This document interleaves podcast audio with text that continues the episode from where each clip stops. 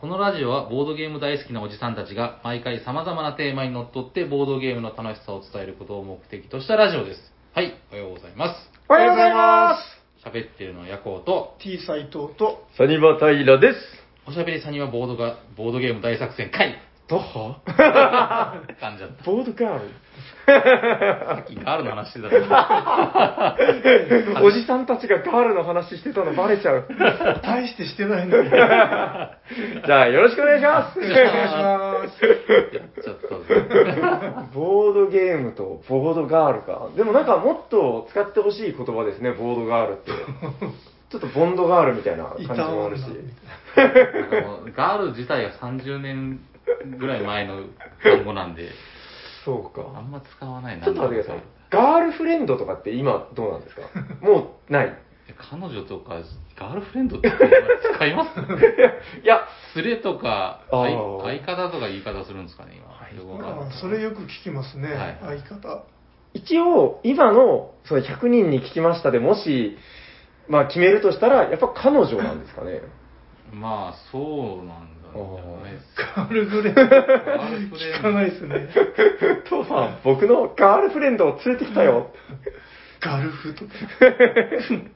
強そう。なんか、ドワーフですね、多分種族は。そうそうそうガルフ。ガルフ。がどうガールフ。レンドかな。だ、だ、だいたいだからその、ガールっていう言葉を、すごく久しぶりに聞いたなと思って。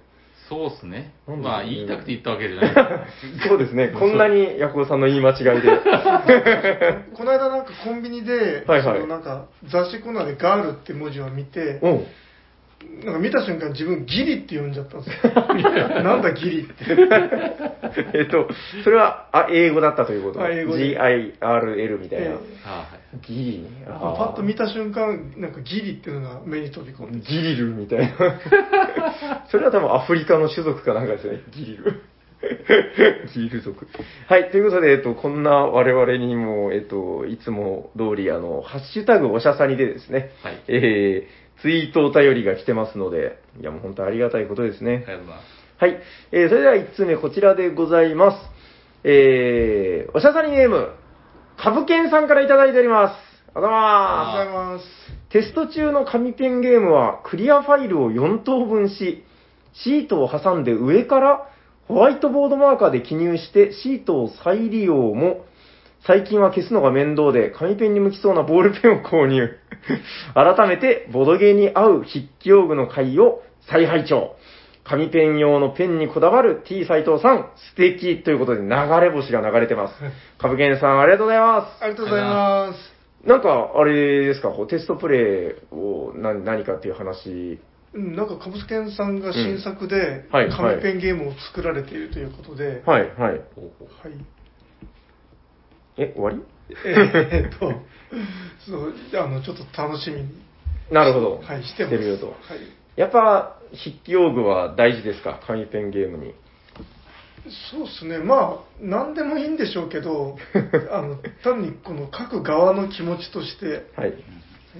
いいペンを持つと書きたくなる。やっぱむやみに書きたくなりますよね。うん。僕、今使ってるこのメインのペンも、3個目のあのリフィルに入ってて、土俵。ペンってこんな減るんだって思って、なんか減りやすいのかな？どそういうもんですかね。いや、まあ、そればっかり使ってればうん。減るんじゃないですかね。どんどんリフィルが減りますね。表そうそう、もうちょっとままとめ買いしようと思って。で、この間斎藤さんと、あの、石丸文工堂に行ったんですよ。はいはい。文工堂って、だから、なんて言ったらいいんですかね、こうまあ、文房具屋さんですよね。まあ、長崎の文房具のメッカみたいなとこですよね。うん、なんか結構だから大きくて、5階建てぐらいうん。の、その、もう文具ばっかりある文房具屋さんの3階か4階ぐらいが、違う、ん ?2 階 ?3 階っていう扱いですかね、あそこは。3まあ回、4それ回。大事ですか、その回数。すいません、全然大丈夫です。いや、なんかこう、交互に来るんで、あまあまあまあ いいや。はいえっと、まあ、その3階が、えー万年筆とか、こうなんか、ちょっと、そうですね、戦闘力の高いペンが売ってるコーナーで、そこでこう、2人でキャッキャッって言いながら、もうなんか、ガールみたいでしたね、あれは。そこでガールが。ウィンドウショッピングってやつを。あまあまあいいじゃないですか。はいこのレフィルどう？みたいな。かわいい。で 斉藤さん見てみたいな。おじさんですよね。あおじさんです おじさんです。ガールではないんですけどこのなんか、ページに挟む、なんかしおりみたいなの、良くない？みたいなことを言いながら、めちゃくちゃ楽しいんですよ。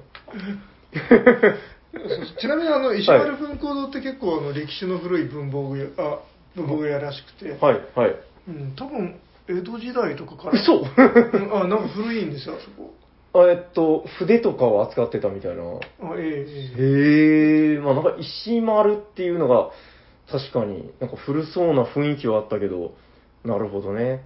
あじゃあ、えっと、石丸ってでも長崎にしかないですよね。そうですねあそっかまあ九州内にはもう1個2個ぐらいあるかもしれないあですけどそうなんだ。へえ、石丸屋みたいな、そういうことですかね。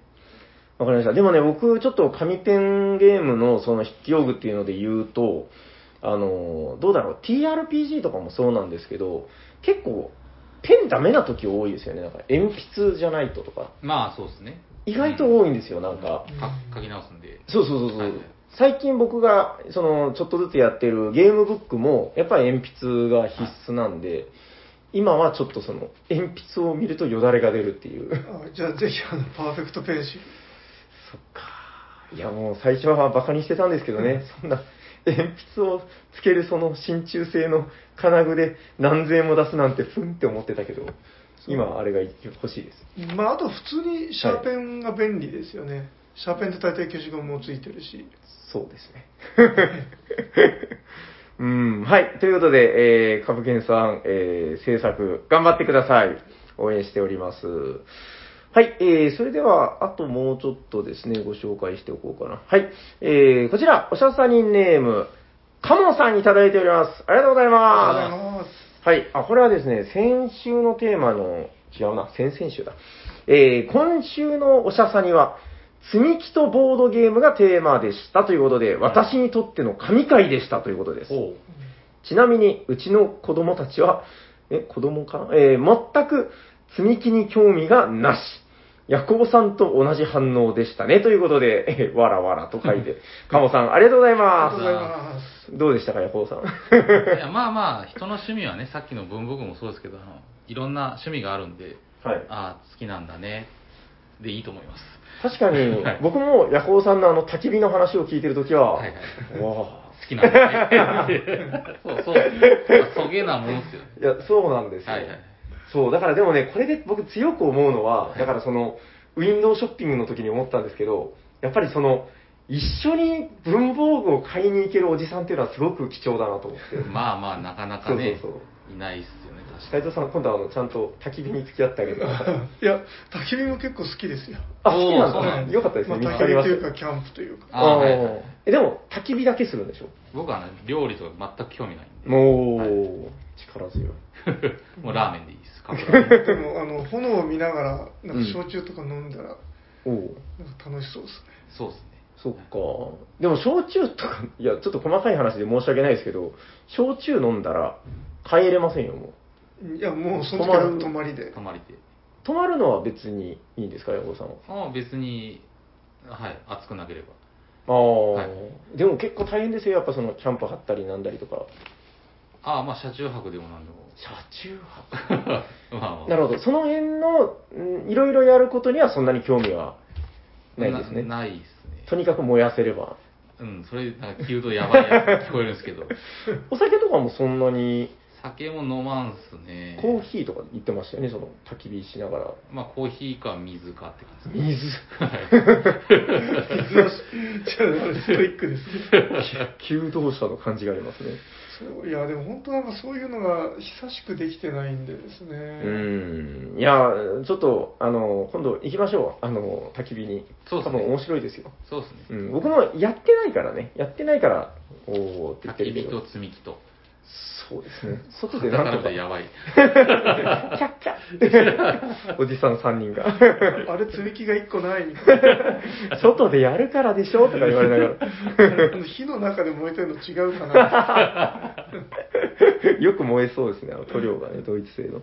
はい、ということで、えー、カモさん、ありがとうございありがますとうご。ざいますえーそれではもう一通ぐらい、えーこちら読まさせていただきましょう。おしゃさにネーム、まーさんいただいております。ありがとうございあますりが。とうございます。えーおしゃさんに、こちら一緒ですよ。えー第274回ということで、積み木とボードゲームの回ですね。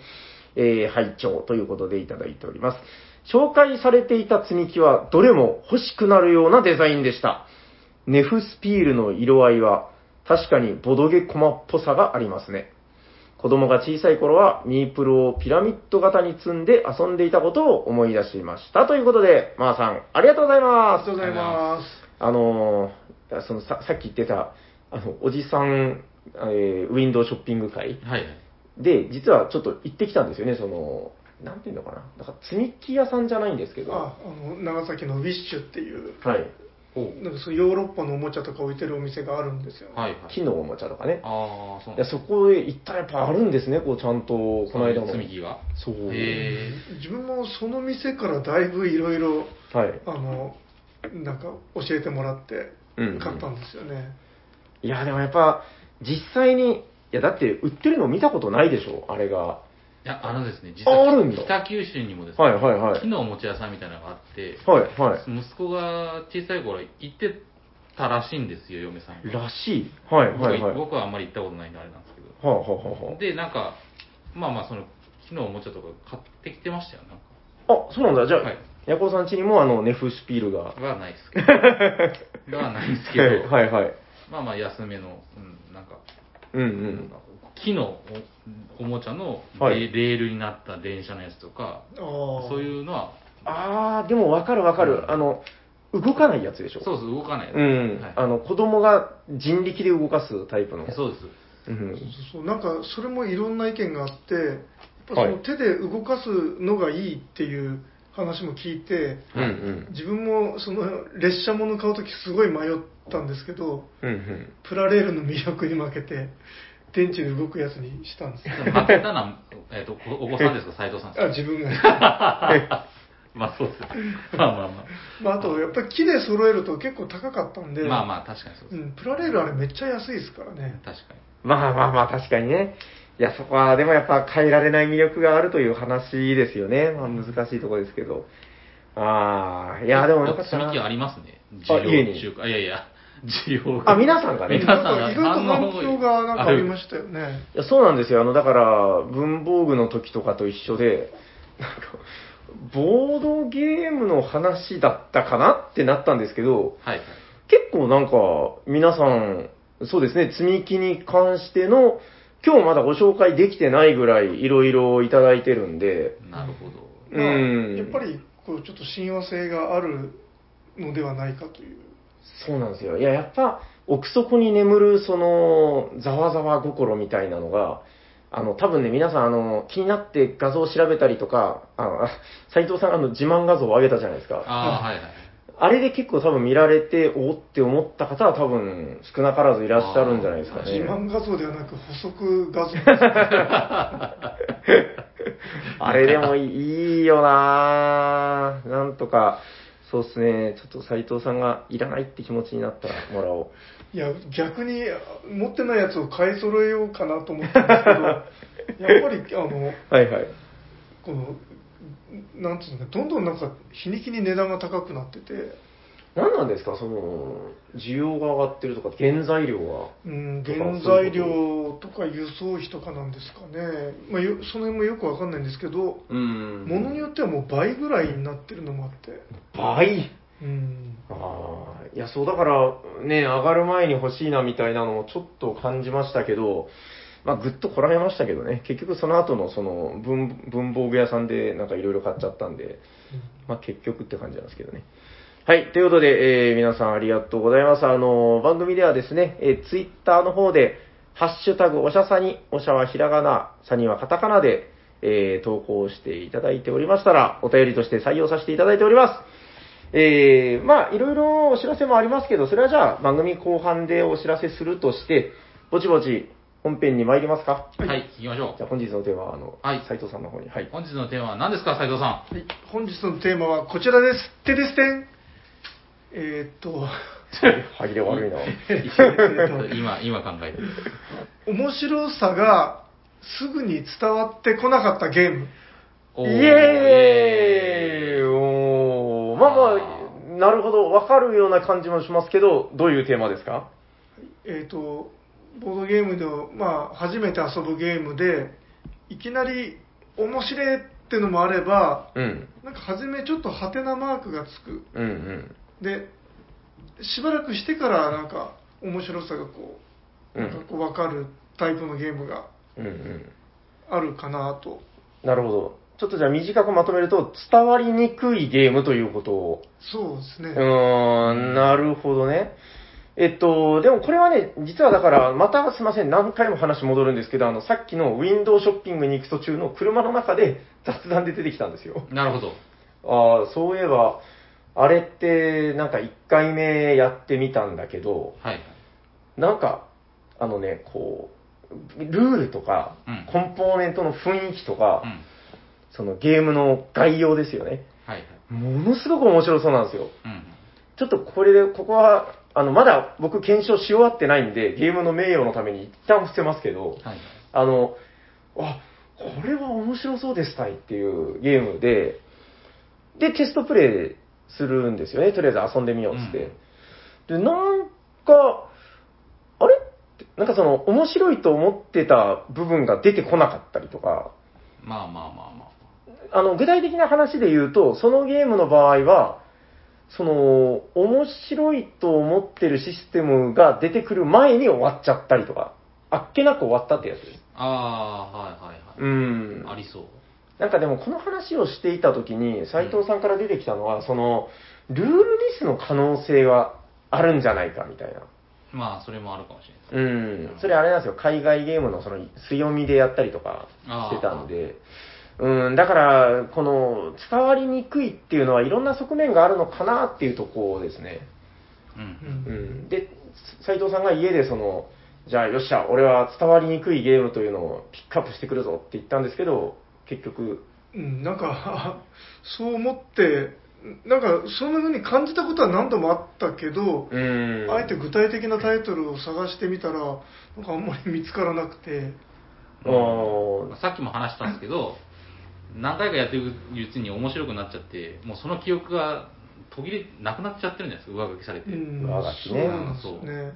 うん、そう、だから、あのーこれだからほら、何回か前に、あのー雑誌で草薙さんじゃない、なんだ、えっと、宮下さんか。はいあの、宮下さん合ってます？いや、わわかんない。草薙宮、すいません、あの方です。あの、ボードゲーム芸人の方が、その、絶対2回は遊んでください。どんなに微妙だったとしても、みたいな。いい言葉ですねって。ちょっと名前は忘れちゃったけど、あの、すごいいいことをおっしゃってた。で、あの、そこにもつながる話なのかなと思うんですけど、うんうんそうなんですよ。だから、結構、いいゲームでも伝わってない時ってあるんじゃないかなっていう話かなと。もちろんまあ伝わらないままってこともあると思うんですけどそうっ。すね。そう。どうかな？なんかだから自分の経験とか体験を、僕もちょっといろいろ思い出してみたりはしたんですけど、うん。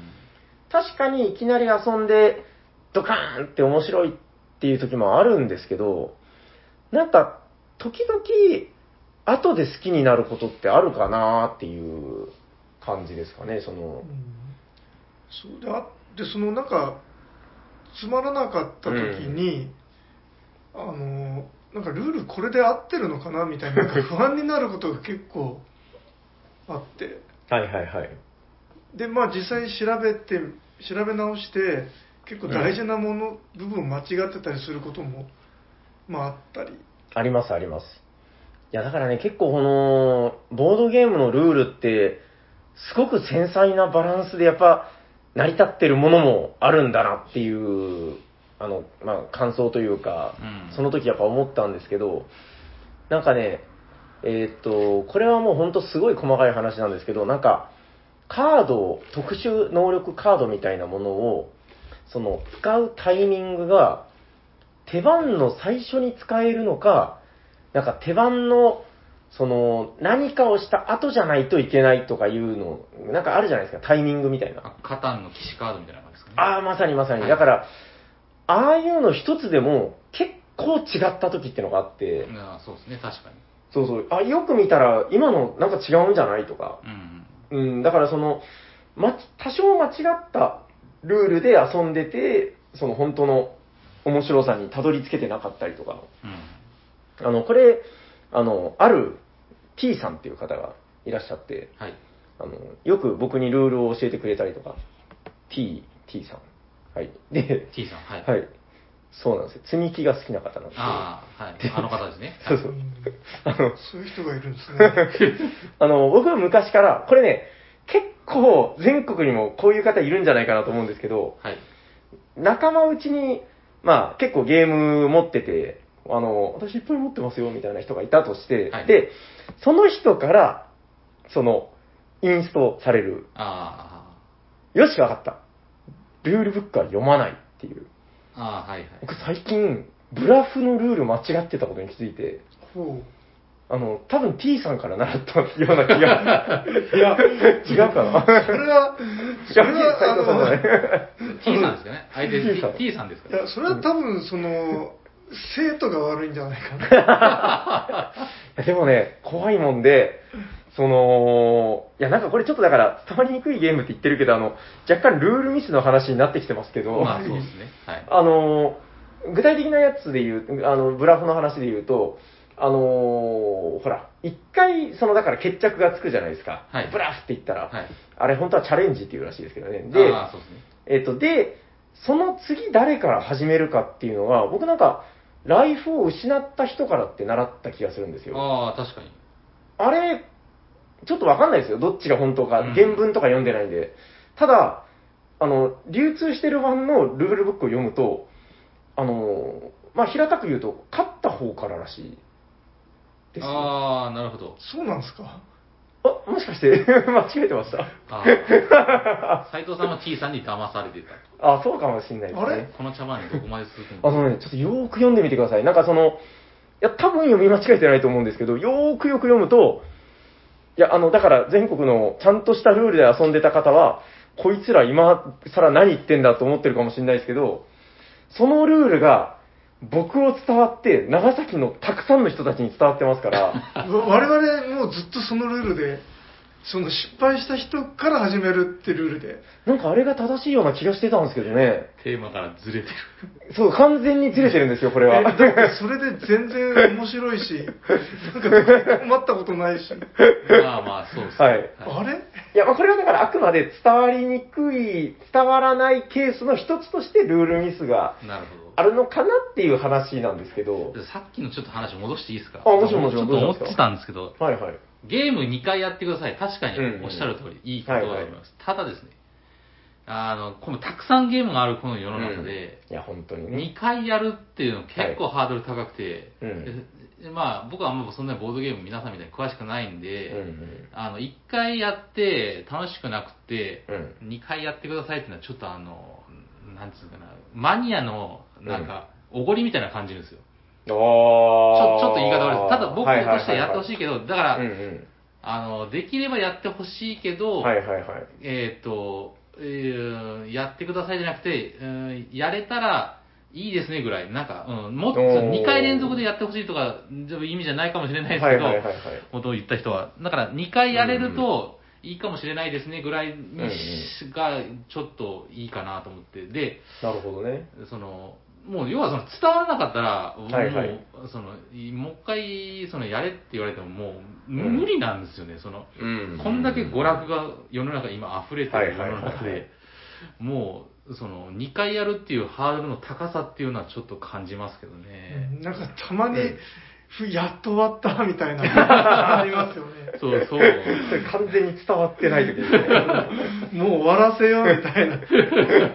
でもなんか今のヤコさんの言った中で、あって思ったのは、その連続じゃないくていいっていうのは、すごくなんか腑に落ちるというか、うん、だから伝わらなかったとしても、まあ、もしかしたら、あ、そうなんですよ。だから連続じゃない方がもしかしたらいいかもしれなくて、あの、そうですねメンツが変わるとか、まあまあ確かにそうそう。うん、違う場でもう一回ちょっと試してみようっていうのがもしかしたらよりいいのかもしれないですね。うんうーん、いや、あの、そうですね。僕だから連続でやってほしいなって思うのは、あの、これはもう経験上こうかなと思ってることなんですけど、その、はいえっと、もうね、マニアはそれでいいような気がします。もうだから連続じゃなくていい。はい。あの、初めてボードゲームに触った人っていうのは、あの、やっぱり我々が思ってる以上に、ルールを複雑に感じていると僕は思ってて、まあ確かにそうですね。もうね、こ話しましたっけ？あの、ノバルナめちゃくちゃ複雑って言われたんですよ。ああ、はいはいはい。ノバルナですよ。もう僕の中ではもう明快、あの、面白い、わかりやすいっていう感覚でいたんですけど。そそれはどんな人に言われたんですか？いや、だからもう未経験者ですよ。未経験者で、ただね、すごい良かったんですよ。あの、ドメモが面白いっつって、あドメモ最高あの、僕が名作をご紹介しましょうみたいな。で、うわー、面白いですっつって、もうすごいノリも良くて、あの、うん名作持ってくださいとか言われて、本当に言われたんですよ。で、おー、あるよ、名作はまだみたいな。で、なんだったかな？何個かそういうヒット作が、うわこれも面白い！名作だ！とか言って、いや、こんなテンションは高くないですけど、いや、みんな、いノバルナやった途端、これ名作じゃないって言われたんですか？や、で、いや、名作じゃないとは言わないですよ。あの、途中でだんだん伝わってきたかなって感じにはなりましたけど、あのー、あーなんかルールを、まあその、なるべく、まあ噛み砕いて簡単にご説明はしているつもりなんですけどう、んどうも腑に落ちていない、そのルールが。ああ、なるほど。うん。で、多分途中からなんとなく分かってきたよ、みたいな。はいはい。うーん、まあだからその、結構あるじゃないですか、その、あボードゲーム初心者に簡単なゲームを押し付けるのは、あの、正解ではないかもしれないみたいなうん議論、定期的に出てくると思うんですけど、はあの、それだけが正解ではないかなとは思うんですけど、僕やっぱあれ一つ思うのは、一応、その、ちゃんと根拠があって、うんその、2回進めやすいっていう、まあまあまあ、うんそうですね。結構ゲームって遊んでたら見えてくるんで、うん。で、もう分かったぐらいに終わっちゃうんですよ、結構、そういう、慣れてない方の感覚で言うと、おそらく。はいはいだからそういう時は僕はなるべく強めに、もう一回どうですか？あの、よかったら今分かってきたと思うんでやってみましょうみたいな。うん。で、見てたら、だいたい2回目は1回目よりきちんと伝わって、こう、盛り上がっていってる経験が多いかなっていう。まあまあ、気がするんですよねあんま経験ない人はそれでもいいかもしれないですね。確うん、だからまあ確かに、あの、うんヤコウさんみたいな焚き火が好きなおじさん、はいはい。うん、趣味をだいぶ たくさん通ってきてる。はい。まあ、そういう方はまたちょっと違うのかなっていう感じですかね。こう、いろいろ、たしなみ方っていうのがあると思うんで。うん。まあ、うんゲーム慣れしてないっていうのがあってのはいはい2回連続っていうのは、まあ、わわかる気がしうます。ん。ただ、まあ、そこそこ慣れた人で、じゃあもう別のゲームすればいいかみたいな思ってる人にうん2回やることのハードルの高さみたいなのはまあ、ありますあありますね。ねいやいや、こんだけあるんだから別に、ああ、面白くなかったやつをなんでもう一回やらないかんねんっていう人は多分確かに。頭の中で思ってるしね、きっと。そういやーなんかね、そうなんですよ。だから、伝わってない、伝わりにくいゲーム、なんだろう。だから、どういうゲームが伝わりにくいかっていう話なのかな。えーはいはい。ちょっと思い出したっていうかまあ、この話割と何回もしちゃってるんですけど、い。いです麻雀がその最初はあんまり面白くなかったんですよね。え、そんな話聞いたことあるかな、あ、何回かしてる何と回か聞いた気がします。うん。あ、そうですか。うん。すっかり忘れて。なんか麻雀って大学入って大学はいはい。1年生の1学期とかになんかやたら周りがなんかやろうやろうって言ってきて、うんうん。で付き合ってやってたんですよね、ああ、ああ、ああ、うん、だけどまあなんか、まあ、トランプと同じようなルールだなと思ってやってて、うん、うん。だけどなんかその周りが麻雀だけなんか特別扱いしてるような感があって、はいはいはい。これで強いやつが偉いんだみたいな、うん。ななんかなんかなんかよくわかんないけどそういう特別扱い感があって はい。これがかっこいいんだぜみたいな。でなんかうんなんか別にトランプと大して変わんないような気がするしなみたいにうん。なんか思ってて、はいはいはい。うん、むしろその大学入って1年生の今はなんかもうちょっと女の子とかとの知り合いを増やしたいとか 思ってるのになんでこんな 男たちに囲まれてガールとね、ガールと。そうそうそう、ガールとねみたいな感じであんまり面白いなと思ってなかったけど、うん。なんか夏休みになってみんなそのみんなか帰地元に戻って。でその中学校の同級生とかなんかふと会ったんですよねはいはい。したらなんかみんなそんな感じでなんか麻雀を勧められてなんかちょぼちょぼやってて、なるほど、なるほど。うん、でまあ自分と大体同じような感想でそんなに面白くないけど、うん。なんかこの中でやったら多分俺は結構やったから勝てると思うみたいにっていうのをなんかみんなそれぞれ言い合っあ、みんなて言うんだ。はいはい。じゃあそんな言うならやろうかとか言って、うん。4人でやったらなんかめちゃくちゃ盛り上がって、なんかへちょうー。ど同じぐらいの強さ同士で。うん、でなんかそのやっぱりその周りに誘われてやった時って、うん他がみんなその強いっていうか、はいね自分が一番下手くそだったんで、はいはいはい。面白くなかったっていうのもあったのが、結構いい感じにその自分が勝ったり負けたりして、はいはいはいはい。うんでそこからすごいハマった。うーん、なるほどね。まあ、だから、それはだからさっきちょっと出てた件で言うと、多分メンツが大きかったのかなってことですかね、おそらくう。んなるほどね。だから、あの、伝わりにくいゲームを考えるためには、僕今思ったんですけど、伝わりやすいゲームっていうのを逆に考えたらいいのかなっていう。だから伝わりやすいゲームっていうのは、まあ、多分言い方を変えるとこう、打率が高いゲームみたいな。うん。あの、どうかな？さっき出てきたゲームで言うと、ドメモとかって結構高くないですか？なんか、どうだったろう？見てた感じ、そうでもないです。なんか、いや、ドメモは好きなゲームだけど、はいはい。結構あの、すぐ終わっちゃうので、うんうんうん。そういう面では微妙かなっていうのもあるんですよね。あだからあの、はいはい。めっちゃ面白いじゃなくて、ああ、なるほど、面白いねみたいな風で終わることも結構なんかあるのかなっていう。そうですね。だからその、ホームランは打たないけどみたいなことですかね。こう、比較的なんか、内野安打、なんとか抜けたみたいな。うんなんかちょっとドメモに怒られそうですけど。ただ、なんかその、はいはうちの息子みたいなタイプには、うん。なんか何が面白いのか分からないみたいに、そっかなんか下手すると言われそうな。うんなるほど。それはちょっとわかる気がする。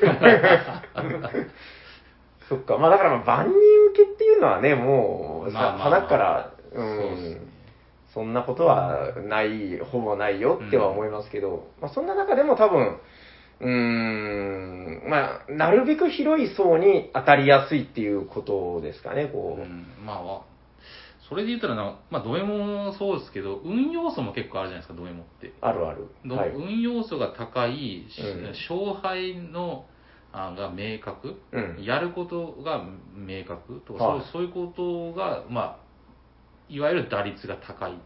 あ、ゲームなんです今の運要素って話あるじゃないですか。はい。僕も運要素大事だと思うんですけど、はい。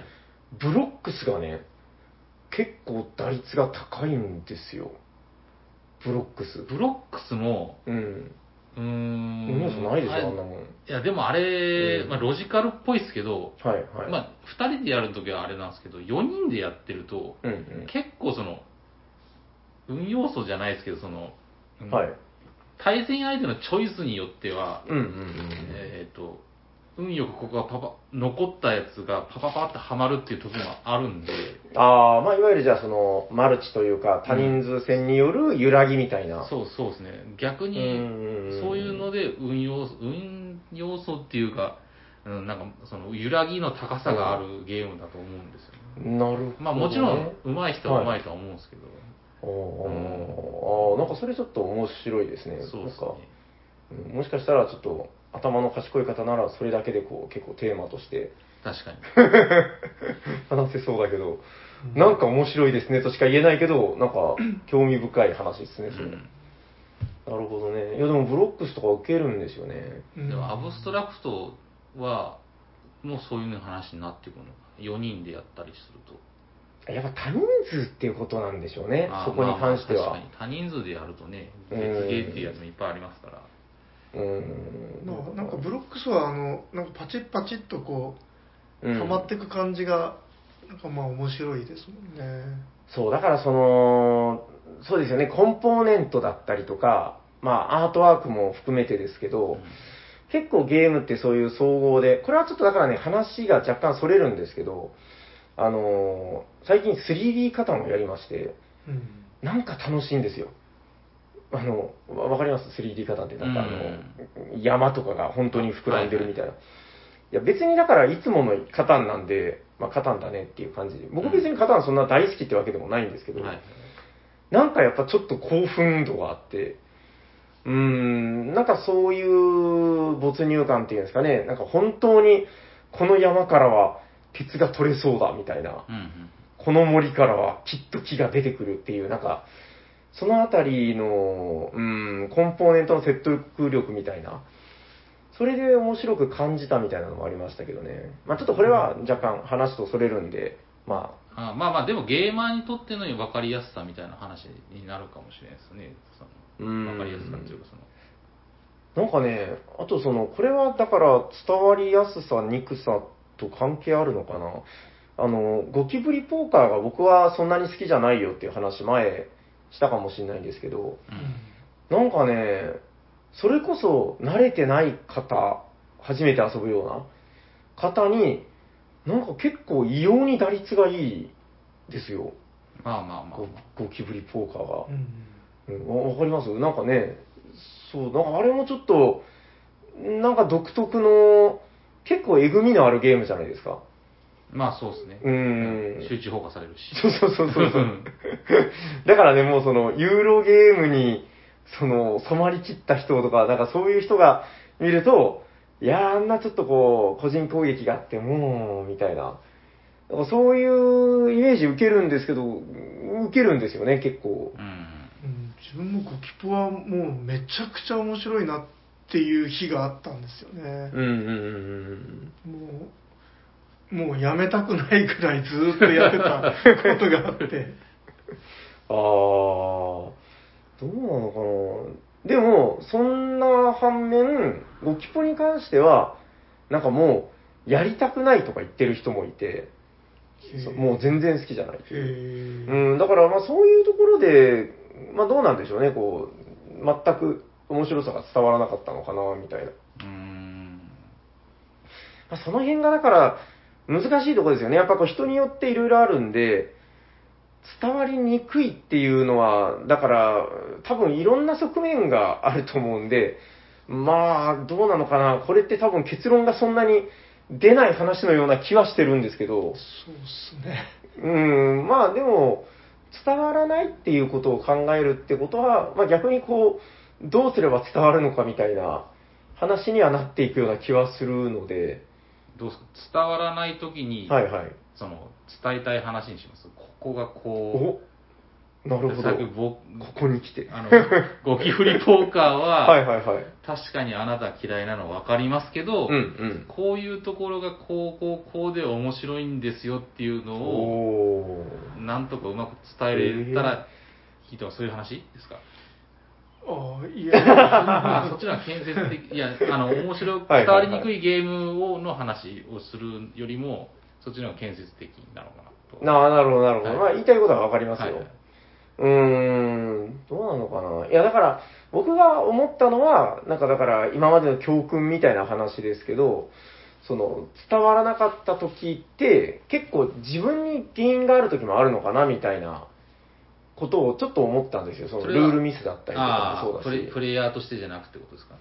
プレイヤーとしてというか、そうですね、まあいろんな多分要素があるかなとは思うんですけど、あーまあまあそれこそ、メンツ選びっていうのも一つ僕ゲームなのかなって思ってる時もあって、まあ確かあるじゃないですか。に。まあまあ、ありますね。あの、うんこのゲームは、このメンツで遊ぶのは違うな、みたいな。ないですか？まあまあままあわからんでうん、もない。例えば、僕も、ヤホーさんとかすごいわかりやすいですけど、ヤホーさんと、あの、一緒になんじゃもんじゃをしようとは思わないし、まあまあ、そうですね。はい。そうです、そうです。はいあの、うん、なんか、あの、なんだっけ、あれ、えっと、ハイタッチとかする、あの、ゲットビットじゃなくて、えっと、魚のやつ。そうそう。あーギョギョギョ。名前忘れちゃった。なんかね、ああいう踊り狂うみたいなゲームを、ヤコウさんと一緒に遊ぼうみたいな、そんな感じはないですからね。そうですね。はいはい。うん、だからその、うまく伝わらなかった時って、結構そこになんか理由がある時もあるのかなみたいなことは思いますけどね。まあそうですね。うんなんかでもそれ考えるよりもなんか別のゲームした、あ、これ話した。このテーマ自体が終わっちゃうか。そうなんですけど、はいはいいやなんかね、もう、かわいそうだなっていう気もするんですよ。なんかこうあ、ゲームがかそのゲームがわいそう。そう。ああ、そうだ。ちょっと今思い出したんですけおーど、また何か、ーはい。はい。よあの、く思い出すな。はい。やっぱあの、勝つっていう、なんか砂川さんが、はい。なんかその勝てるまでやろうみたいな話を 前してたじゃないですか。あのあー、でも言ってた言ってた。はいはい。で、その、勝って、勝ったことがない人は、うん。まだ見えてないものがあるみたいな。言ってた。なんかこう、斎藤さんが言ったから砂川さん言ってたんじゃないですか、そ うだっけ？あいや確かそうやったと思うけど。いや、なんか砂川さんいいこと言うなみたいな。まあまあまあいいですけど、はい。そう。で、あの、はいはいそで思い出したのは、宝石のきらめきって、うん。最初2、3回やった時自分はあんま刺さんなかったんですようね。ん。あー、言ってましたね、それ。うんなんか、あの、ただ手なりでやってるうちに、うんうん。たまたま誰か手なりで条件を足した人が勝ってるみたいにちょっと思最初思ってしまったんですよね。うんうん。あー。で、そこにあの、えっ、と、あのなんとか一家がやってきて、あー、めめさんですね。そうそうそうそう。はいはいで、もうダブルスコアぐらいの勢いで我々が任されて、うーん。それで、あ、なんか違うんだ、みたいに。圧倒的に強かったですもんね。うん。うんそうそうで、研究したら自分もその同じぐらいの強さがはいはいはい。出せるということが分かって、うんで面白くなったんですよね。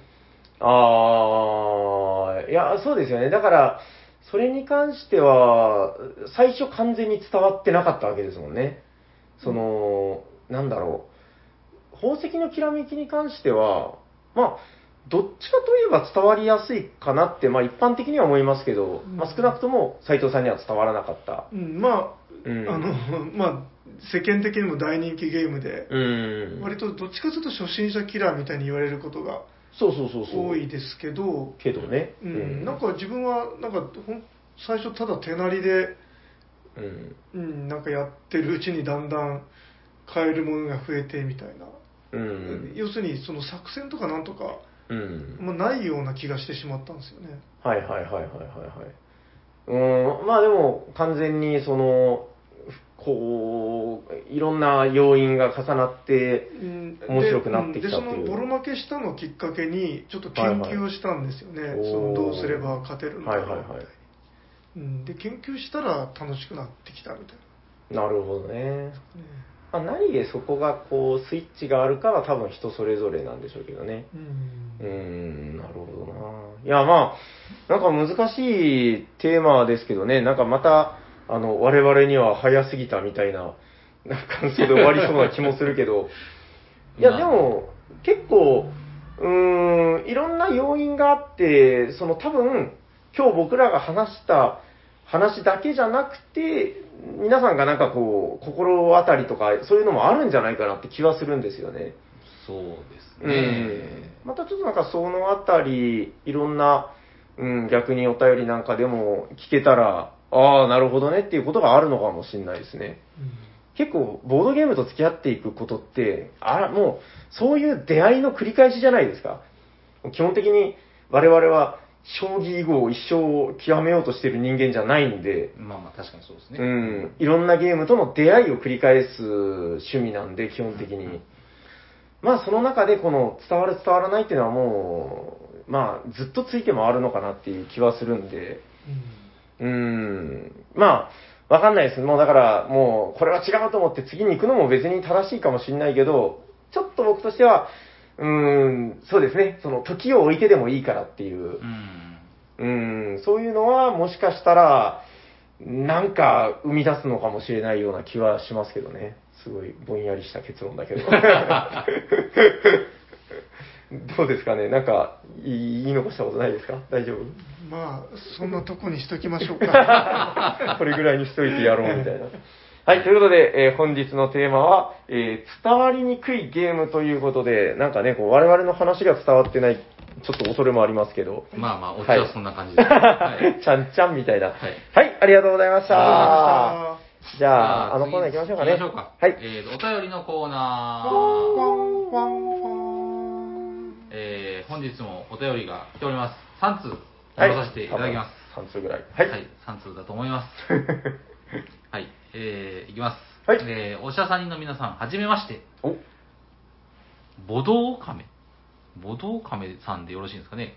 えー、ボドオカメかな？はい、ボドオカメと申します。歩道機ではないでしょうね。ボドオキさんかな。すいやいません、間違ってたらごめんなさい。はい。はい、えー過去回をすべて聞いてから初メールを送ろうと思い、1.5倍速で聞き続け、ついに本日追いつきました。すごい。ありがとうございます。ありがとうございあます。ありがとうございます。えーその記念すべき回はうん、積み木回。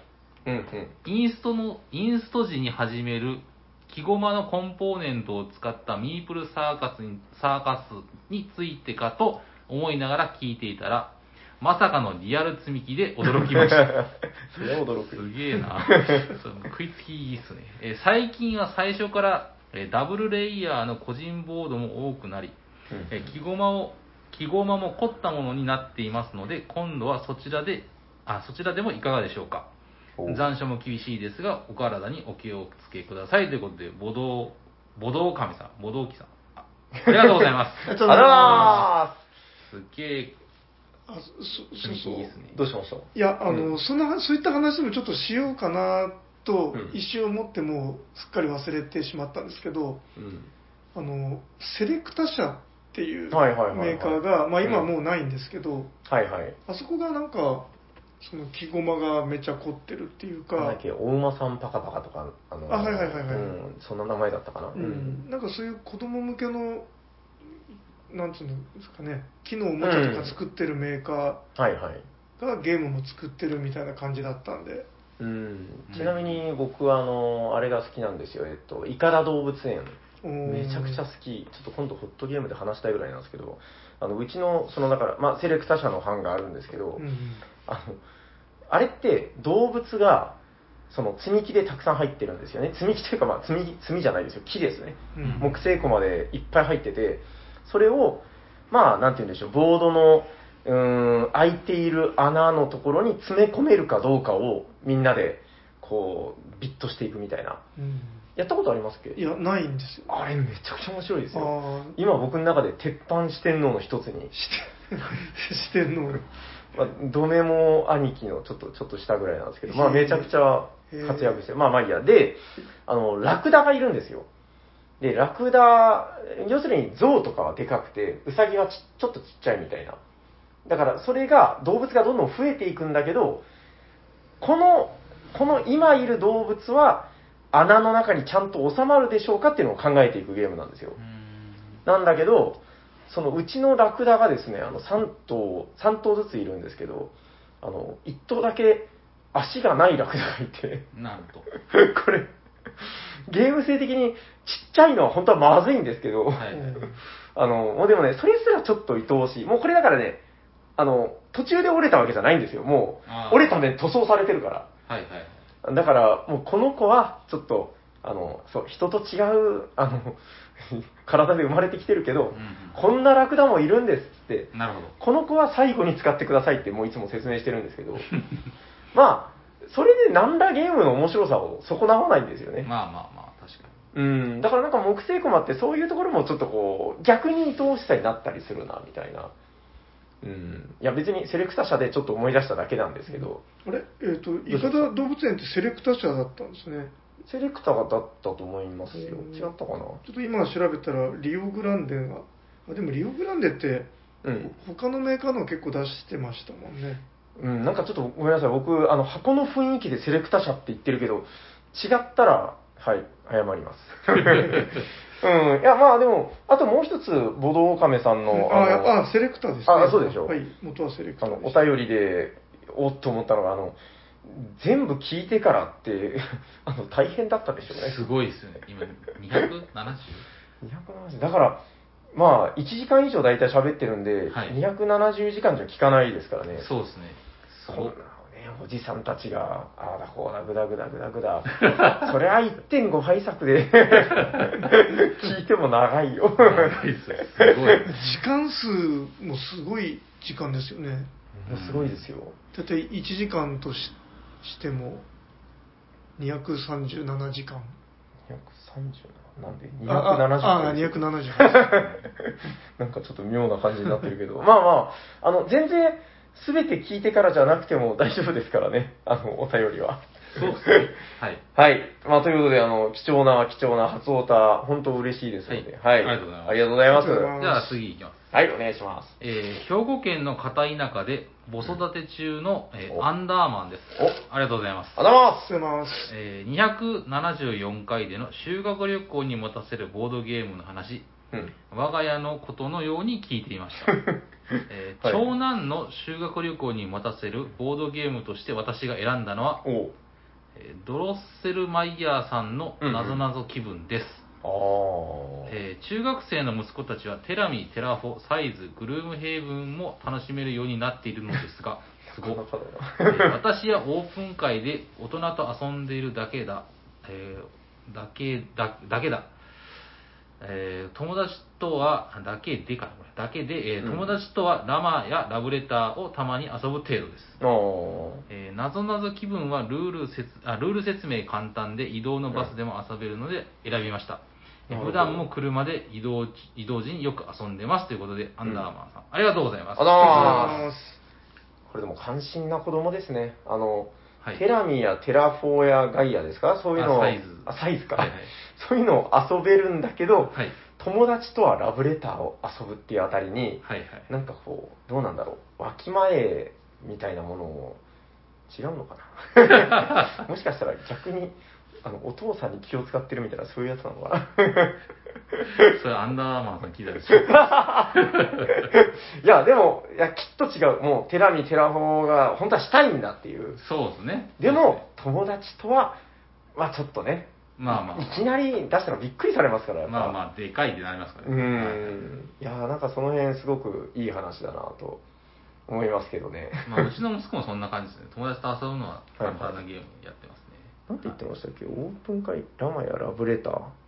そうですね。友達と遊ぶのはラマとかラブレターで、まあ、たまに遊ぶ程度ですですねあの、一つ、はい、どうしました？あ、い。や、えっ、と、うんヤコウさんジュニアは、あの、リアル修学旅行に行ってる、行ったじゃないですか。あーあはいはいはいなんか持ってったりしてました。あ、いや、だ何、あ、なんか、まあそのラブレターとかは持っていったかもしれないですけど。って行ったんですか？本当に？い一番やったゲームはルービックキューブって言ってましたね。バスのバスの間、暇で、や、そうなるんだよな。しかも、息子、はいあの、行く前はルービックキューブ全くできなかったんですよ。ええ帰ってきたら抜群に上手くなって よっぽど暇だったんだお前な。クリアできるんだったと思って。そういう方には、あの、ハズルがおすすめですね。あなるほどはい。あ、それはあれですかね、今時だからバスの中でも会話をしないようにみたいな。多分そういう配慮があったかもしれないですね。そういうことか。あ、うんそしたらちょっとダメかな。今、あの、僕がおすすめしようと思ってたゲームがあるんですけど、はい。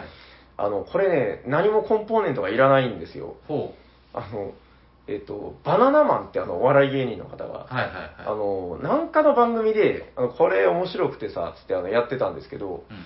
あの、すぐ答えるゲームって言うんですけど、聞いたことあります？ナイス。なんか例えばですけど、あの、僕が何か聞いたら、もうすぐ答えてください。もう考えちゃダメですよっていう。なるほど。じゃあ、ヤコさん、好きな食べ物バナおおバナナですか？ナ。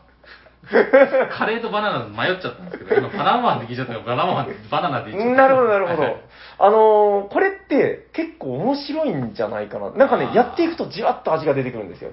斉藤さん、好きな国えっ、と、日本。あ なんかすごい、愛国心ある人みたいになってしまうこタイガさん好きな黒。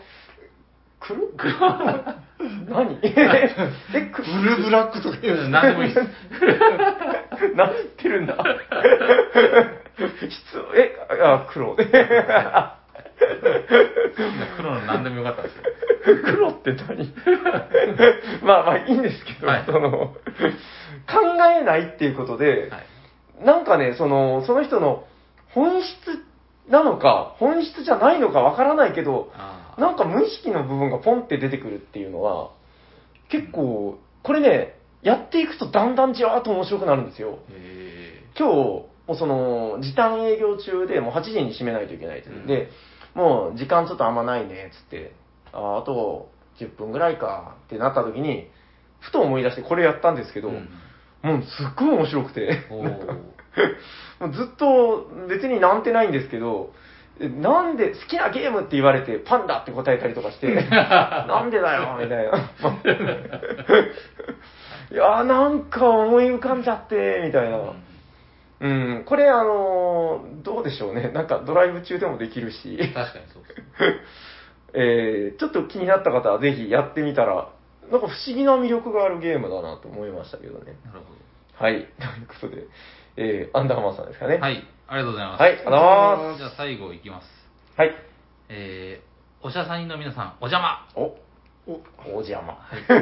えー カルメンの波に乗り遅れてるなぁと思いつつ、おしゃさにネームとツイッターネームが違うからつけにくい、てんてんてん。けど、今更どっちを変えるのもなんだかなぁと思ってるおしゃさにネーム帽子です。帽子さん、ありがとうございます。ありがとうございまーす。本物えす。あれ帽子さんカルメンじゃなかったでしたっけ？してたかな？いや、あいや、あみカルメンクラスなんだけど、多分あれですよ、ほら、ツイッターの名前をカルメンってつけるのが流行ってたじゃないですか。一時期ね。はいはい。そうそうそうそう。そのことをおっしゃってるんじゃないかな。ツイッターの名前がちょっと違うんですよ。えー最近、ボドゲ棚を整理した時にふと気づきました。お、ボドゲじゃないものがボドゲ棚に多くなっていることに。ん？特典チップや大量のサイコロ、おトレイにプレイマットなどなどうん好きで集めているわけではないのですが、うんいつの間にか多くなってしまいました。なるほど。自作したものも多数あり、今は不要になったものもあるのですが、うん。ボドゲ始めた頃の頃に作ったやつだなんて考えると、うんえ当時のキラキラした気持ちが蘇り絶対に捨てられなくなります。なるほどね。とりあえず今回は棚を増設することで落ち着きましたが、うんいつか向き合わないといけないと時が来るとは薄々感じています。うん。おしゃさんの皆さんはボドゲのためにチップやトレイって買いますか？おあと、良きボドゲ、えー断捨離方法があれば教えてください。ではでは、次の更新を楽しみにしてます。ということで、星さん、ありがとうございます。ありがとうございます。断捨離か。もうね、断捨離から程遠い人生を送ってますから私もね。そうですね。うん今日壊れたテレビを断捨離しました。おああ、あの、受け付けないチャンネル。あはいはいはいはいはい。あれ？だから新しいテレビ買ったんでしょ？あ、はいはい、買って、で、古い壊れたテレビを1週間ぐらい放置してたんですけど、かみさんに怒鳴られて。斉藤さん、それは断捨離ではないですよ。そうそうえ 多分違いますよね。だこれは、うん、壊れたやつを断捨離、捨てるのは。ただのシャリですから。だって、うんそうですねあの、買い替えて捨ててますから。うん、そうですね。ちょっと何も断してないですよね。うん、そうです違ね。うんですよ、斉藤さん。だから、断捨離っていうのは、例えば、あのー私の生活に不要なもの、パソコンは不要だっつって、あのー斉藤さん家にあるパソコンを、それいるやつ。うおー、ドーンっつってあれっすよ、石かなんかに、はい。あの、着れる服とかあるじゃないですか。ええでも、い全然着ないなっていう服があるじゃないあーあ、ですか。それを捨てることです。あそれが使えるやつですね。それが正解だ。それよくかみさんにそれも、捨てろ捨てろ言われて。あ、あのですね、これ、あ、これダメかな、断捨離じゃないかな？あの、15年前ぐらいに、はい。あのー好きなバンドのライブに行ったんですよ。はい。で、そこでバンド T シャツを買って、もうめちゃくちゃ気に入ってるんですよ。はい。どんな T シャツかっていうと、すっごいリアルなセミが書いてて、おーあの、セミの模様の中に小さくバンド名が書いてるっていう、もうほとんど見えないんですよ。うん。もうそのリアルなセミの感じがもう最高で、夏に着ると、夏が来たなってなんか、自分の体がセミになったようなこう、気なんか、持ちになる。平さんが着てるの見たことある気がする。そうでしょあれがもうボロッボロになったんですよ。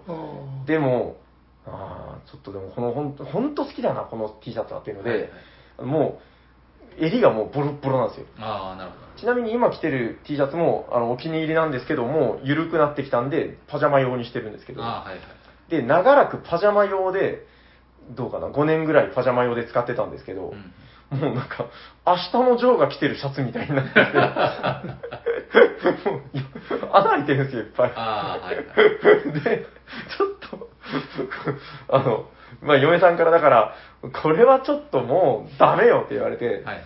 いや、でも、ちょっと、まだ着れるし、形、シャツの形は保ってるから、みたいな感じで頑張ってたんですけど、はい。つい最近、あれ、あのシャツどうしたのっつったら、あの、断捨離されてて、おで、ーそんなーっつったら、あの、今日見せられたんですけど、はい。あの、その、セミの柄のとこだけを切り取って、クッションに縫い付けられてました。ああ、いいいいじゃないですか。断捨離ってでもさ、もともとそういうことですよね。そうなんですか？いやいや、その、この話合ってる。あれですよ、あの、そのその、ポイって捨てるのだけが、あの、離れるじゃないじゃないですか。だ断捨離ですから。ほうほだからその、なんか、ん T シャツから離れはいて、別のものに生まれ変わらせるのも断捨離の一つだと思いますよ、私は。なんかだんだんちょっと、どっかの教祖様みたいな。いやいい、いい、いい判断だと思いますよ。あー僕はありがとうございますハンカチとかにすればいいかなと思ったんですけど。うん、いや、なんかクッション、いや、でかいんですよ、もうなんか。あまあ確かに T シャツですから。はいそのセミもワンポイントとかじゃなくて、あ胸いっぱいのセミなんあ、で。なるほど。まあ、いい、いいですね。そうそう、ちょっとそのうちあの、自分の車の、なんかこの辺に、こう、相方として連れて回ろうかな、みたいな。夏はそれで。夏はそれで。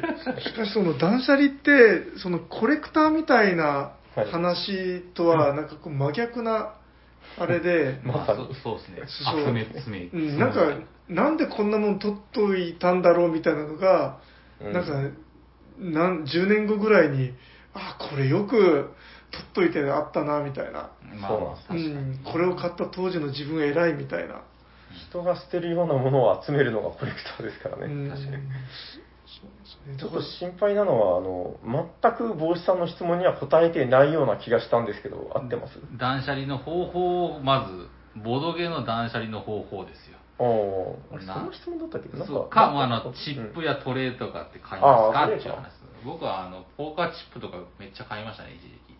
ああ、そうですか、はい意外ですね。なんかあんまりそんなイメージない。へまあまあ、中に使おうかなと思って。えー、なんか、ヤホーさんって、もう本当なんか、そんなものは紙切れに書けばいいんだ。ポーカーチップ？そんな、めめしいものはみたいな、なんかそんな、違うんですね。で、まあまあ、ちょっと、ポーカーチップは、うん、おしゃれだなと思って。へー欲しくなって買っちゃいました。え、結構かっこいいやつを？あの、タヤさん持ってるやつです。あ、同じやつか。はいあれでもいいですもんね。あれいいしっかりしてるし。はいはいえー、なんか、あの、チップじゃないですけど、トレイで最近これはと思ったのが、あの、お店で実は使ってるんですけど、チアーズってわかります？あの、えっとね、DIY 拓也さんっていう、あの、レーザーカッター？あの、焼くやつですよ。うんあれでいろいろ作られてる方で、トレイとかを。あの、すごく愛用してるんですけど、この2段になってるトレイ、うんあの、うちで言うとサイズのコインを入れてる。はいはい。見たことあるでしょ？ありますあれが再販してて、1200円とかめっちゃ安いんですよ。でうん、送料込みみたいな。うんあれ、持ってない人買った方がいいですよ。めっちゃ便利なんで。こう仕切りも変えれるし。なんか今再販特価みたいな感じで、ちょっとこの配信時点であるかどうかわかんないですけど、あの、そのチアーズっていう、なんかね、横から見ると、チアーズなんで、あの、乾杯したくなるような、なんていうのかな、シャンパングラスみたいな形？うん、をしてるんですよね。あれ、ものすごく便利なんで、場所取らないんですよね、こう2段になってるんで。えーなんか普段、それこそメタルコインとかそういうのを置いといてもいいかなという。はい。それ結構トレーとしてはおすすめかなと思っております。はい断捨離方法は出ないですね。断捨離は無理ですね。もう捨てない方がいいっすよ。増える一方ですよ。もう最近だからもう斉藤さんのあれで、なんか勧めで、なんか文房具も増えるし、なんかあの、ハズルってわかります？だから最近ずっとやってるあの、まあ、知恵の和歌。どんどん増える一方ですよ。はい。まあ僕もあんまり TRPG の本いっぱいあるからな、あんまり言えないです。はい。はい。相手が悪かったですね。はい。あすいません。ありがとうございました。はい、ありがとうございました。ありがとうございじゃあ、本日も、はいえーお便りの、えーっと、お知らせがございます。いくつか。は、はいいそうですね。まずは、じゃあ、こちらから、えー、初オタがですね、まず、ボドオカメさん。ありがとうございます。ありがとうございます。えっ、と、ボードオカメさんは、まあ、間違いなく初オタなので、え番組では、あの、初お便りですね、えー送ってくださった方には、漏れなく番組初オタステッカーを差し上げております。あれこれなんかちゃんと宛先ありましたっけ？さっき見ましたよね。ああ、そうですね。なんかあった気がする。あの、欲しかったら送ってくださいとかじゃないですよね。あります。あ、わかりました。じゃあ、えっ、と、もうそちらに容赦なく送りつけます。はい。つきます。あの、もし初歌の方は、もう最初から欲しいよと思ったら、こんな感じで、あの、はい、送り先書いていただいておいても結構でございます。で、ちょっとこれ審議なんですけど、あの、別に審議するほどのことでもないんだけど、株券さんって初歌ですか？えーっと、なんか、いや、ちょっと僕の記録がミスってるのか、どいや、あの、もうでもいいです。あの、記録がないんで、株券さんが欲しいと思ってるかどうかは別としてこ。こは TRPG のルールにのっとって、あの、プレイヤー有利でいきましょう。ああはい、いいいこと言うな、やっぱ。まあ、わかりました。じゃあ、株券さんは初オタです。はい、ありがとうございます。なんか前あった気がするんだけど、まあまあいいや。はいえっと、初オタということで、えーもし、まあなんか、会った時に渡せみたいな感じもしますけど、えーもし、えーステッカー欲しい場合は、株券さんも、えーまあ誰か、あの、斉藤さんでもいいですから、あの、伝えていただければ、えーお送りいたします。はい。えーそしてもう一つですね、えーっと、こちらはですね、な、な、な、なんと、えー、5通目の採用者が本日も出ておりますよ。えー、まーさん。まーさん、えー、5通採用で、カルメンクラス昇格でございますおめでとうございありがとうございまますすさあ、難しいですよ。どカルメン、まずい。カルメンマーってまずいですね、これ。うん、それはまずいです。これはうん絶対にダメなやつだ。はい。カルメンマっていう人がいますからね。もうそうなると消去法で、マーカルメンになっちゃうんですけど、なんかこれもちょっとマーライオンみたいで、なんか難しい。えでもそそのカルメンマーっていうとその、はいメンマさんっぽいですけどはい。カルメンマーだったらそれでもニュアンスでしょ、こう、文字でどう区別するんですか？いやそうですけど。これ、どうですか？なんか正解ないですかね？難しいですね。あの、僕の中でもう困った時は、まあ、ザ・カルメンっていう、意外と座りが良くなるっていう。どうかな？どうどうですか？なんか、驚きの新発明みたいなのないですか？カル、カル、カカルマーメン。いや、ダメだな。いや、もうこれは、やっぱり、ザですね。あれ？でも、ザしかなくないですか？ママーカルメンの方がいいよ。マーカルカルメン。なんか難しいな、カルメンって。まあ、とりあえず、えー、ひとまず、まあ、ザ・カルメンで、えっと、それぞれ点を入れていただいてですね、まあ、ザ・カルメンですね。あちなみにあのすごい余計な話していいですか、どうしたんですか？はい。なんかなんかふとはいはい。カルメンクラスっていうのをなんかネットで検索したことがあったんですよ。はい。どうしてそんなこと思いついたんですか？いやいやわかんないけど。そそんなの出てこないんじゃないですか？いやそしたらなんかフラメンコ教室かなんかのカルメンクラスっていうのが出てきました。まあ、ありそうっちゃありそうだけど。いや、それは、なんていうか、あの、ランクではなくて、そうそうそう。カルメンを習うクラスでしょ？そうカルメン教室のことですよね。はい、はい一応参考までに本当にどうでもいい話だった。はい、ということで、えー、ひとまず、まあ、ザ・カルメンで、あの、なんかですね、まあさんの中で、それはちょっと違う、あの、こっちの方が座りがいいんだっていう、もし思いついたものがありましたら、あの、お便りで視聴していただいても結構でございます。はい。まあ、こんな感じであの番組では送っていただいたお便りが、えー、5通ですね。5通採用を達成した暁には、カルメンクラスということで、えー、ステッカーはもうすぐできるかななんかもうずっと言ってるけど。大丈夫ですか？今年中には絶対作りますんで。はい。はい。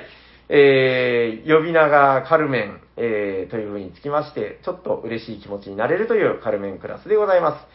えー、番組ではお便りを募集しております。宛先はどちらかな？はい。この番組ではお便りを募集しております。ツイッターアカウントにダイレクトメールを送っていただくか、えー先ほど説明したように、ハッシュタグおしゃさんにでツイートしていただくか、専用のメールアドレスにお便りください。シャワー、あ、おしゃべり、あ、専用のメールアドレスは、おしゃべりサニバーアットマーク Gmail.com、シャワー、SHA です。お便り待っております。ちなみに余談ですけど、はい。あの、斎藤さんの、なんか、ドンチキドンチキを聞きたいっていうお便りがありましたね。本当ですか？はい。ちょっとご紹介するのなんか流れで流れちゃったんですけど。じゃあ、はいちょっと練習しときます。はい。なるほど。今今から言ってもいいですよ、別に。ドドンドドン。全然違う。和太鼓みたいですね。はいじゃあ、次のコーナーお願いしはいます。、えー、次のコーナー行きましょう。ホットゲーム今ヘッドイヤホーどこだ今日も熱いゲームを紹介するで紹介してくれる人は誰ですか？俺だーということで、鳥間平がよろしくお願いしま。ますす。本日ご紹介するホットゲームはこちらですお邪魔しーすゴンゴンゴンゴンはい、イェイということでお願いします。はい。これですね、お邪魔し、えっ、と、現代がブロックネスだったかな。えっと、要するに、ブロック、お邪魔ですよ。で、ネスっていうのは、だからネッシーのことですよね。あの、だから、もう、テーマバッチリ、えー、ダジャレもバッチリということで、あ、こんなぶっといか、ぶっといやつなんだ。これがね、あのーちょっと、どうだろう、上半期、あのーあの特に、どうかな、まあ、子供に限定しないんですけど、えー、たくさん遊んだでしょうに、もうその、このタイミングから乗り込んでくるんじゃないかっていう、ものすごく今遊んでるんですよ、これを。えー、ということでご紹介させていただきます。お邪魔し。えっとですね、あのーまあ、ネッシーみたいな、この海生生物っていうか、まあ、その湖かなんかに住んでるんでしょうね。このプラスチックでできた生物たちが、どんどん伸びていきますよと。あの、湖に住んでるんですけど、あの、よく言われてるのかな、あの、ブロックスっぽいゲームですよ、みたいな。うん。まあ、一定の広さのボードの中で、えー制限がある中で、どんどんどんどん伸ばしていきます、この体を。うんで、えー置けなくなったら基本的には脱落みたいな感じで、えー残った、その、パーツが少ない方が勝ちですよと。うん。なるべくだから効率よく、えーたくさん置けた方がいいです。ブロックスと大きく違うのは、高さの概念があることですね。もうルールは非常にシンプルで、えーまあ、このネッシーみたいなやつが、最初、まあ、この、1パーツというか、はいうん。この胴体、頭、尻尾の状態から始まるんですけど、えー自分の手番が来たら、まあ、基本的には伸ばさないといけないですよ。で、伸ばす場所っていうのは、えー尻尾の周りの3マスか、頭の周りの3マスのどちらか。だから、6つ選択肢が基本ありますよ。うんうん。じゃあ伸ばしましたよ。で、伸ばしたらですね、その、例えば尻尾を伸ばした場合は、元々のパーツ、胴体についてた尻尾を抜きまして、えー、今置いた追加パーツの後ろに尻尾をくっつけるんですよ。なるほど。するとですね、この、このお邪魔しーが、一瞬水中に潜ってまた出てきたような感じうんこんな感じで、どんどんどんどん伸びていくわけですよ。うんだから基本的には頭か尻尾を伸ばすだけなんで、ずーっと一筆書きでこう繋げていきますよくねくねくねくねこいつが曲がるんですよ。うんで、何が鍵になってるかっていうと、先ほどもちょっと申し上げたあの高さの概念ですね。えっと、縛りというか制限がありまして、あのーこうやって、だんだんね、あの、他のお邪魔っしーがお邪魔をしてくるわけなんですよ。で、えーどういうふうにお邪魔されてるかっていうと、この胴体の他のやつの下を、あ、他のやつのじゃねえや、自分のもそうなんですけど、あの、すでにあるやつの下をくぐるのはダメっていうルールがあるんですよ。お邪魔っしー会ではもうそれは屈辱であるみたいな。いや、そんなことは書いてないんですけど、まあその、下を通るのはもう耐えられないみたいな。なので、上をこうやって飛び越えるのは OK。うんだからこの高さが、様々なこう制約をかけてくるってことですよね。だから、えー高いのが、敵のがあったりすると、もうそれをこう飛び越えていかないといけないし、自分が高いのを置くことで、敵の動きをこう阻害できると。はい。これがまずすごく鍵になってくるなと。はい。えー、まあ、あと他にもあの、自分の頭とか尻尾があるところ、まあ、これはもう全てにおいてなんですけど、自分のでも人のでも頭と尻尾を飛び越えるのは、これも屈辱的なことなのでもう許されませんみたいな。まあなんか物理的にダメだったりもするんですけど、うんうん。はい。このだから、頭とか尻尾をうまいことなんか、えー人が進もうとしてるところに置いたりなんかすると、それが敵の動きを止めたりとか、することもありますようんもうね、これでルール説明ほぼ終わりぐらいですよ。うんで、あのーまあ、お気づきかもしれませんけど、アブストラクトなんですよ。うん。で、意外だと思うかもしれないんですけど、まだ遊んだことない方はね、あの、実はちょっと非対称なんですよ。あの、説明書見たら一目瞭然なんですけど、最初の使う胴体コマ、スタートの、うん全然違います、長さが。あで、よーくよく調べると、内訳もなんかちょっと違うんですよなんか緑の一番高いやつはちょっと広いとか、なんか黒のは狭いとか、なんかそういうのがあったりなんかして、なんかそのあたりもちょっとまだ将来性を感じてるんですけど、うんやり込んでいくといろいろ出てきそうだなと。なんか、シンプルだけど、僕思うんですよ。やっぱこの、アブストラクトゲームっていうのは、この、シンプルだけど、やればやるほどいろいろ発見があるっていうのが、面白いんだっていうのはもう、なんか以前も話したことがある気がするんですけど、このゲームもう本当、そのあたりがたまんないなっていうのが今の遊んでるところの感想で、うん。具体的に言うとですね、大人の人と遊んだのが、もう、連チャンで4回ぐらい遊びましたね。一戦が10分、15分ぐらいかな。うん10分ぐらいで、これは面白いと思って、家に持って帰ってきて、子供と遊んで、これも、連チャンで6回ぐらいやりました。うん。で、ここでちょっと、ふと思ったんですけど、うーん、全然タイプの違う相手と遊んでるわけなんですけど、このゲーム、必ず連チャンしたくなるんですよ。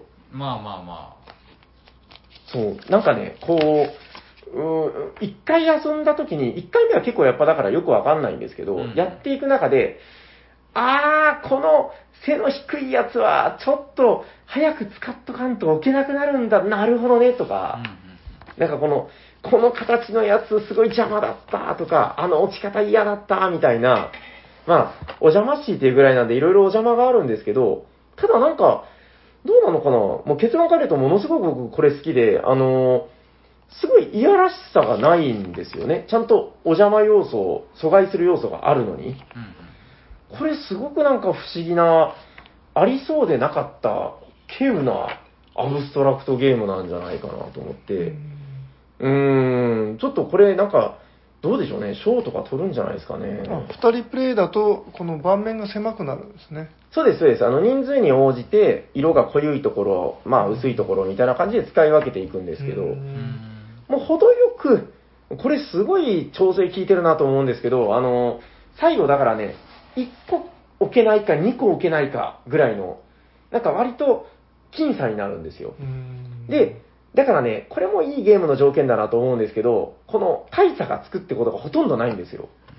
大体その最後1個2個の差でつくんで、じゃあ、同点になっちゃうことが多いんじゃないのって感じはするんですけど、そこも抜かりなくて、じゃあ、同数だったら何で決めるかっていうと、この頭の高さで決めるんですよ。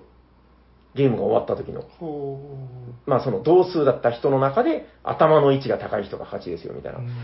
なんかこのあたりも含めて、なんかね、こう、隙がないというか、これめちゃくちゃいいゲームだし、その、アブストラクトって聞いて、ちょっとって思ってる方にこそ遊んでほしい、めちゃくちゃ優秀なファミリーゲームだし、その、結構ゲーマーが遊んでも、うならされる、めちゃくちゃ面白いゲームだなと。あの、ルールは本当もう今ご説明したので大体全部ぐらいなんで、まあ、これ以上あんまりくどくど語ることはないんですけど、やっぱり、その発見がすごく出てくる、すごくいいアブストラクトゲームだなというのが、私の、えー所感でございます。これ、平さんははい塗らないんですか、あの、一瞬ちょっと思いましたけど、いや、これは塗らなくていいかなと思いました。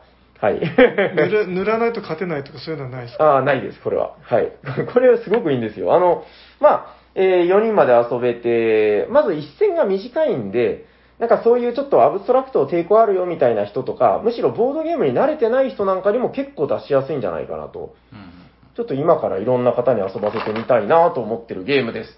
ちなみにチャーミングポイントを一つ。